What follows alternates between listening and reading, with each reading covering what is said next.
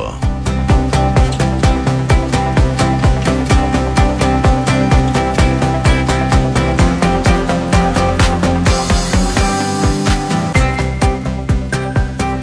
de la mañana con 30 eh, minutos. Muy buenos días. ¿Cómo están ustedes? Bienvenidos a una nueva edición de Ahora en Duna, acá el 89.7.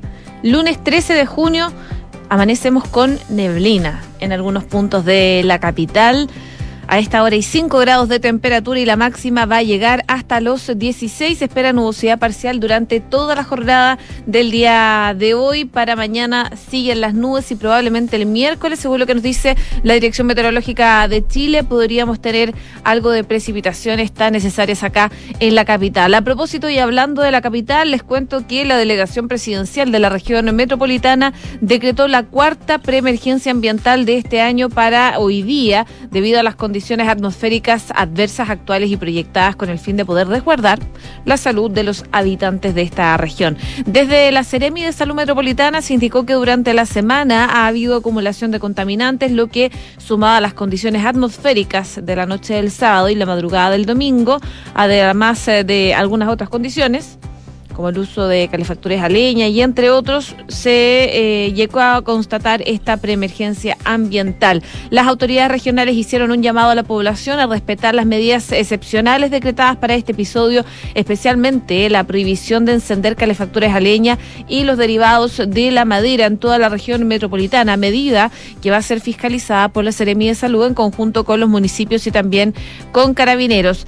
Además, hay restricción vehicular eh, a autos con sello verde los que no podrán circular las patentes terminadas en 0 y 1 al interior del anillo de Américo Vespucio entre las 7 y media de la mañana hasta las 21 horas. Además, se mantiene la restricción permanente de tránsito al interior del anillo de Américo Vespucio a todos los vehículos sin sello verde. Se suma la restricción a seis dígitos fuera del anillo que es en la provincia de Santiago, más las comunas de Puente Alto y San Bernardo, con patentes terminadas en 01, 2, 3, 8 y 9. Además, las motos también van a tener restricción vehicular eh, de dos dígitos con eh, patentes terminadas en 0 y 1, inscritas antes del 1 de septiembre del 2010. Son parte de las restricciones que se dan a propósito de esta cuarta preemergencia ambiental del año para la región metropolitana. Pero también les cuento de otras zonas del país donde nos pueden escuchar a través del dial, por ejemplo, Viña del Mar Valparaíso a esta hora tiene 9 grados, bastantes nubes, máxima de 13, acompañado de nubosidad parcial, sobre todo durante la tarde. Una condición similar se esperan para los próximos días, allá donde nos pueden escuchar en el 104.1. En Concepción, a esta hora 7 grados, máxima de 12, donde nos sintonizan en el 90.1. Precipitaciones que podrían eh, llegar durante la noche, débiles, pero se irían intensificando ya a partir de mañana con chubascos, chubascos principalmente de aquí al miércoles, según lo que nos dice el pronóstico extendido. Y en Puerto Montt, donde nos pueden escuchar en el 99.7 a esta hora y 8 grados, la máxima va a llegar hasta los 11. Se espera que esté cubierto con lluvia y viento de entre 25 a 40 kilómetros por hora. Incluso van a tener ráfagas de viento durante esta mañana de 50 kilómetros por hora. Lluvia que se mantiene por lo menos hasta el jueves, según lo que nos dice el pronóstico extendido de la Dirección Meteorológica de Chile. Hacemos un resumen de las principales principales informaciones que están ocurriendo en Chile y el mundo en los titulares.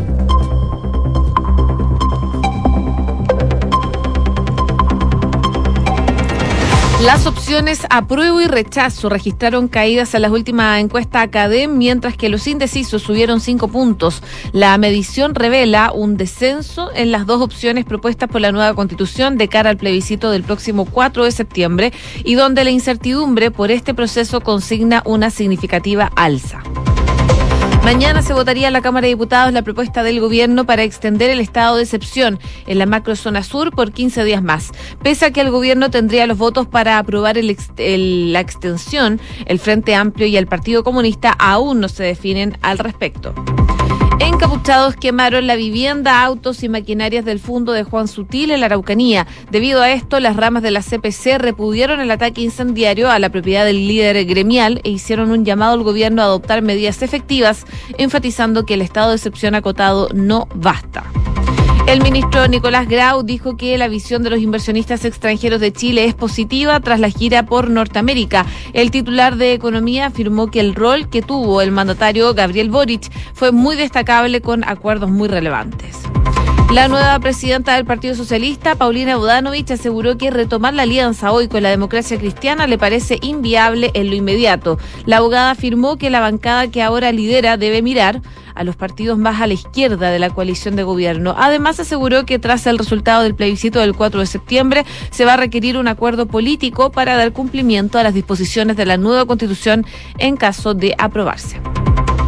En noticias internacionales, Michelle Bachelet anunció que no va a buscar un nuevo segundo mandato como alta comisionada de la ONU para los Derechos Humanos. La expresidenta chilena, que había mantenido en reserva sus planes, concluirá su periodo de cuatro años a finales de agosto. Con una histórica abstención, las elecciones legislativas en Francia marcaron un duro revés para el gobierno de Emmanuel Macron. Los comicios arrojaron un empate entre la izquierda de Jean-Luc Mélenchon y el oficialismo, quien eh, podría perder la mayoría absoluta en el Congreso en el balotaje del 19 de junio.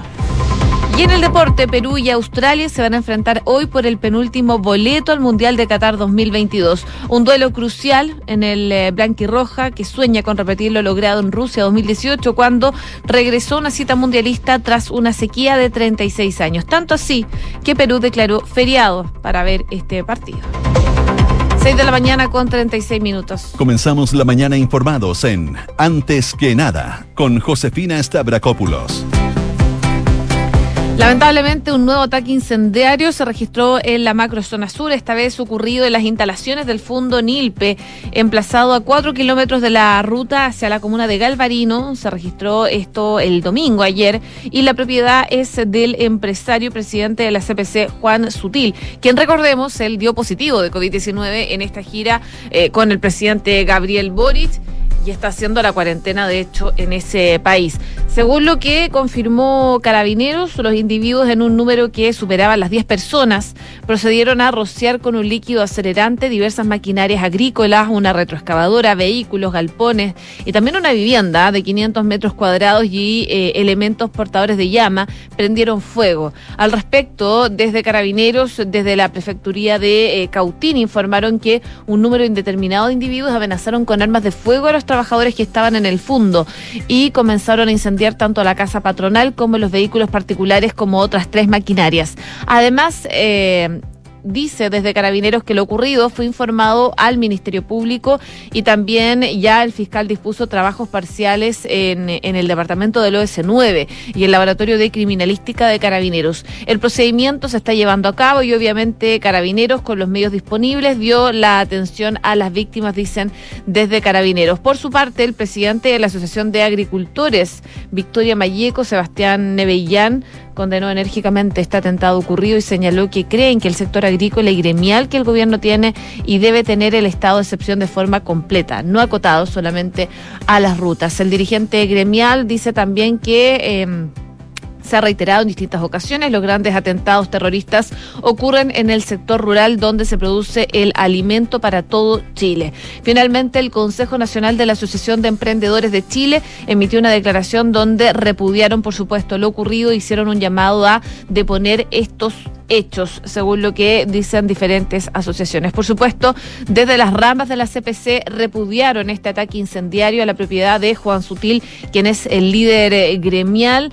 Eh, lo hicieron a través de un comunicado e hicieron un llamado al gobierno para adoptar medidas efectivas producto de esta situación y que cambie su estrategia, estrategia digo, y se enfoque en su deber de proteger la seguridad de las personas. El estado de excepción acotado no basta, dice en un comunicado la CPC. Llegó el momento de que con mucha voluntad política, la que será amparada por la gran mayoría de la gente en la región y los chilenos, se haga frente y se trabaje incansablemente hasta desbaratar estas bandas de delincuentes, narcotráfico y también terrorista. La misiva fue firmada por los titulares de la Sociedad Nacional de Agricultores, por eh, la Cámara Chilena de la Construcción, la Sociedad Nacional de Minería y también eh, por la Asociación de Bancos e Instituciones Financieras, entre otros. Finalmente enfatizaron que los habitantes de la macrozona sur necesitan que la inseguridad eh, permanente se acabe y aseguran que no se puede permitir que esto siga escalando o continúe cobrando más vidas, que esto ya no puede seguir. En paralelo, se espera que ya mañana martes se vote eh, una nueva prórroga a este estado de excepción por 15 días más.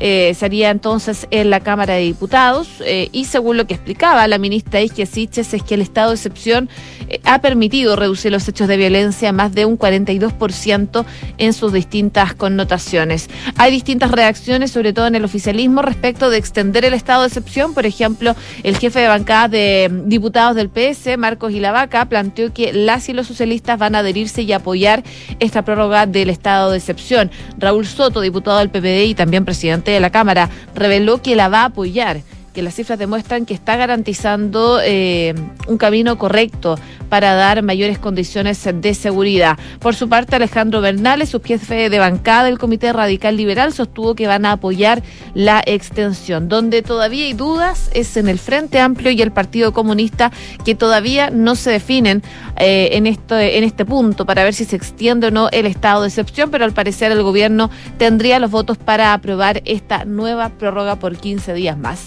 6 de la mañana con 41 minutos. Estás en Antes que nada con Josefina Stavrakopoulos. Duna 89.7.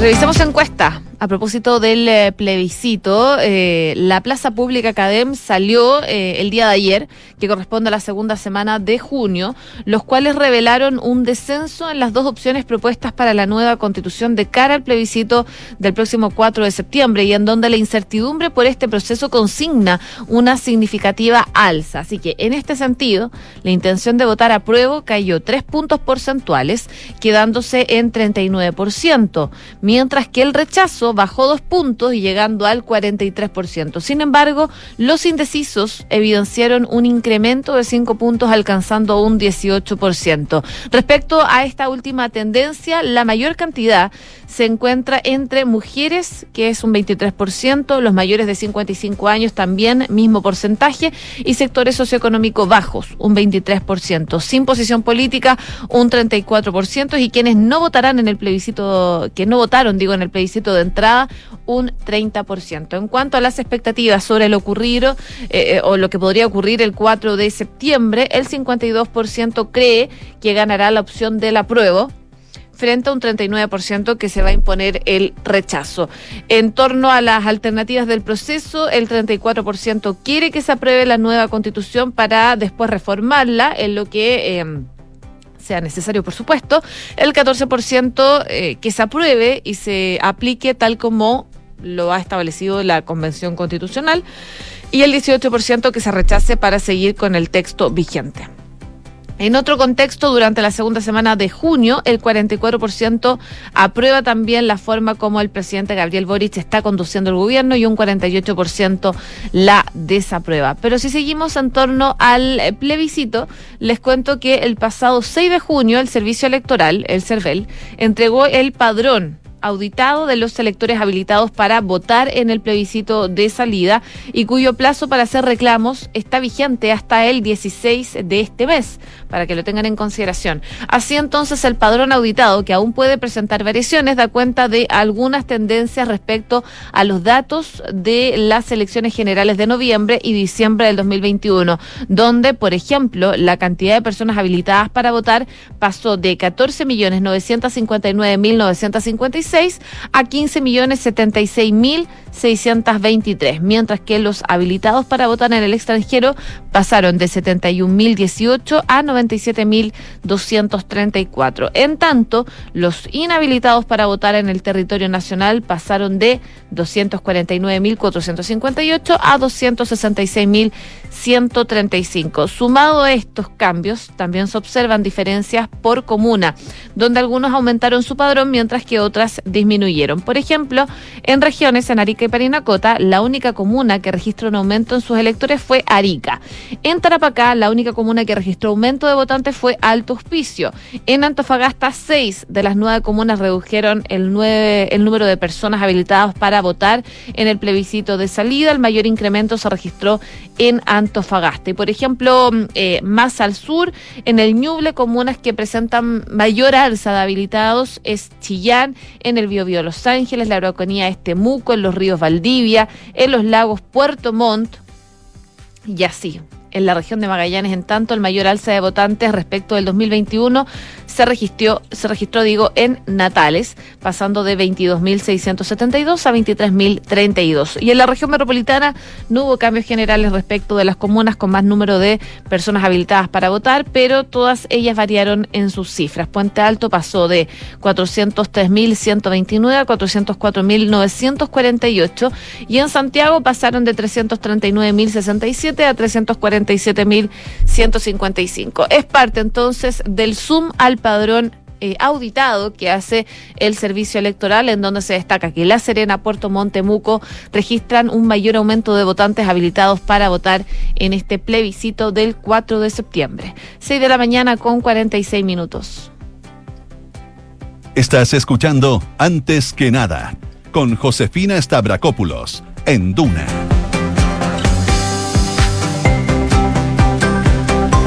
Revisamos también lo que está pasando en el ámbito sanitario. Hay eh, preocupación sobre todo por el COVID-19 que sigue al alza y también los casos de eh, menores de edad que están siendo hospitalizados en UCI y en UTI, producto de complicaciones eh, respiratorias que se están viviendo eh, en medio de eh, la pandemia que continúa. A propósito de los números de COVID-19, les cuento que el MinSal reportó 9.529 casos nuevos de coronavirus, los que son 1.957 más que los que habían hace siete días. Además, se explicó que hubo 19 decesos, siendo superior a los 16 de la semana pasada y con lo de las cifras del domingo, ya son más de 3.820.009 las personas que han dado positivo de COVID-19. La variación de nuevos casos confirmados a nivel nacional es de 30% si se compara en los últimos siete días. La positividad en las últimas 24 horas fue de 12,84%, la que se dio luego de conocer el resultado de 50.000 233 test PCR. Y según toma de muestra, la región con mayor positividad la última semana es Valparaíso, Higgins, la metropolitana y también Coquimbo. En cuanto a los casos activos, son 47.451. Por supuesto, es muy importante que eh, continúe el proceso de vacunación, eh, sobre todo en este momento de altas cifras de COVID-19. Y el eh, Ministerio de Salud difundió en su página web el calendario para esta semana, para poder continuar con este proceso. De esta manera, de acuerdo al informado por la cartera, esta semana continúa la administración de segunda dosis de refuerzo para la población en general, específicamente para las personas de 18 o más que hayan recibido la primera dosis de refuerzo hasta el 16 de enero. Junto al anterior, esta semana, que comprende desde el lunes 13, hoy día, hasta el domingo 19, se vacunará a las personas inmunocomprometidas que hayan recibido su dosis de refuerzo hasta el 20 de febrero de este año. Además, se inoculará a los funcionarios de salud del sistema público y privado que hayan recibido su tercera inyección hasta el 20 de febrero. En tanto, la tercera dosis será administrada a las personas vacunadas con esquema completo hasta el 20 de febrero pasado. Parte entonces del calendario que se dio a conocer esta semana por parte del Ministerio de Salud. 6 de la mañana con 48 minutos. Escuchas antes que nada con Josefina Stavrakopoulos. Duna. Y brevemente eh, contarles también de la estrategia que está enfrentando Carabineros para hacer lugar a las encerronas y a los portonazos con esta nueva estrategia que les comentaba. Son más de 500 detenidos en lo que va de este año. A 6 millones llegó este año el parque vehicular de todas maneras de Chile y según el Servicio de Encargo y Búsqueda de Personas de Vehículos de Carabineros que tiene entre sus áreas la acción, el ámbito donde se mueven los delincuentes que realizan encerrones y portonazos. En base a los últimos permisos de circulación se estableció un aumento anual de 400.000 unidades aproximadamente y desde enero hasta el pasado 6 de junio, Carabineros registró 300 detenidos por robos de automóviles con violencia y 217 con fuerza, mientras que los arrestos por receptación anotaron 5.399 casos y hubo 10.289 vehículos que han sido recuperados. El general director de Carabineros, Ricardo Yáñez, apuntó a una necesidad de más visibilidad, más patrullaje preventivo y mejor mejores resultados en este sentido. Un tema que, por supuesto, está marcando la agenda del gobierno y ya, por ejemplo, desde el Partido Socialista y desde la UDI, están pidiendo más voluntad para impulsar una agenda nacional antidelincuencia. Según lo que decía el diputado Jorge Alessandri, es que ellos tienen voluntad desde la UDI, muchos independientes del Congreso también, desde el Partido de la Gente, desde la ADC, así que él espera poder avanzar en este sentido, mientras que eh, desde otros sectores dicen que los partidos de gobierno deben entender esto y que el crimen organizado está actuando y el Estado debe responder a propósito de esta misma situación. 6 de la mañana con 50 minutos. Cifras, mercados, empresas. Las principales noticias económicas están en Antes que nada. Brevemente, en noticias internacionales, antes de ir a la economía, les cuento que la política francesa se rige por unas normas y una lógica que se cumplen en un 99% de los casos, pero a veces sorprende con una vuelta de rueda inesperada que eh, puede trastocar todo el tablero político. Ocurrió en el 2017 cuando un novato Emmanuel Macron, en ese entonces, arrasó las presidenciales y este domingo también en la primera vuelta de las elecciones legislativas en las que la coalición del líder de extrema izquierda, Jean-Luc Mélenchon, ha logrado empatar con la de la mayoría presidencial, la de Macron. Según los datos escrutados, la alianza macronista y NUPES, la coalición de izquierda, obtienen un 25,75% y un 25,66% de apoyo respectivamente. La fuerza de Marine Le Pen que se disputó la final de las presidenciales con Macron, quedó en tercer lugar con un 18,68% por encima de los republicanos. Según estas primeras estimaciones, la coalición de Macron parte con ventaja y obtendría más escaños en la Asamblea en la segunda vuelta del próximo domingo, con entre 275 y 310 diputados, y la de Melechón entre 180 y 210 según una proyección de IFOP.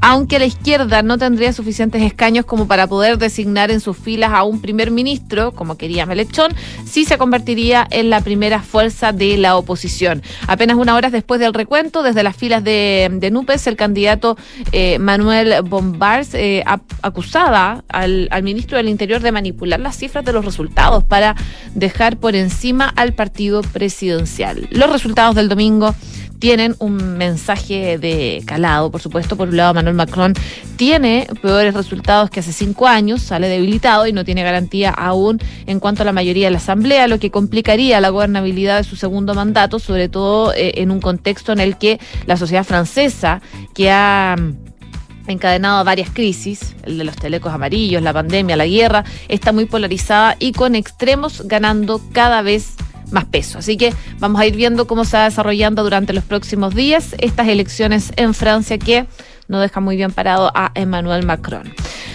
6 de la mañana con 53 minutos. Ahora sí revisamos noticias del ámbito económico. Les cuento que las ISAPRES están a la espera de un decisivo fallo de la Corte Suprema. Esto por los recursos de protección ingresados en abril que se dispararon 1.214% en cortes de apelaciones por el alza de los precios de los planes. Desde hace varios años, la judicialización contra las ISAPRES por el alza de los precios de los planes de salud es un dolor de cabeza tanto para la industria como para el Poder Judicial porque ve ingresar una avalancha de recursos de protección para frenar los incrementos. Eso parecía haberse terminado luego de que hace casi un año el Congreso aprobó de forma unánime una ley la cual establece que la Superintendencia de Salud será la que defina cuánto es el tope máximo que las ISAPRES podrán subir los precios, cuestión que antes zanjaban las mismas aseguradoras. A fines de febrero de este año, la Superintendencia de Salud estableció que el aumento máximo que podrían aplicar las ISAPRES al precio base de los planes era de un 7,6% para el proceso de adecuación que se inició en junio y que termina en julio del 2023. Fue la primera vez que el regulador calculó la variación de costos del sistema y construyó un indicador denominado índice de costos de la salud que es referencial y vinculante para las aseguradoras. Y desde marzo las ISAPRES comunicaron más de 2 millones de usuarios de un universo de 3 millones 400 mil afiliados, un poco más, a, a cuánto correspondía su porcentaje de adecuación. El primer incremento luego de dos años en que no se aplicaron alzas de precio y en medio de una compleja situación financiera en industria, que anotó pérdidas por 137 mil millones en 2021, según cifras de la Superintendencia de salud.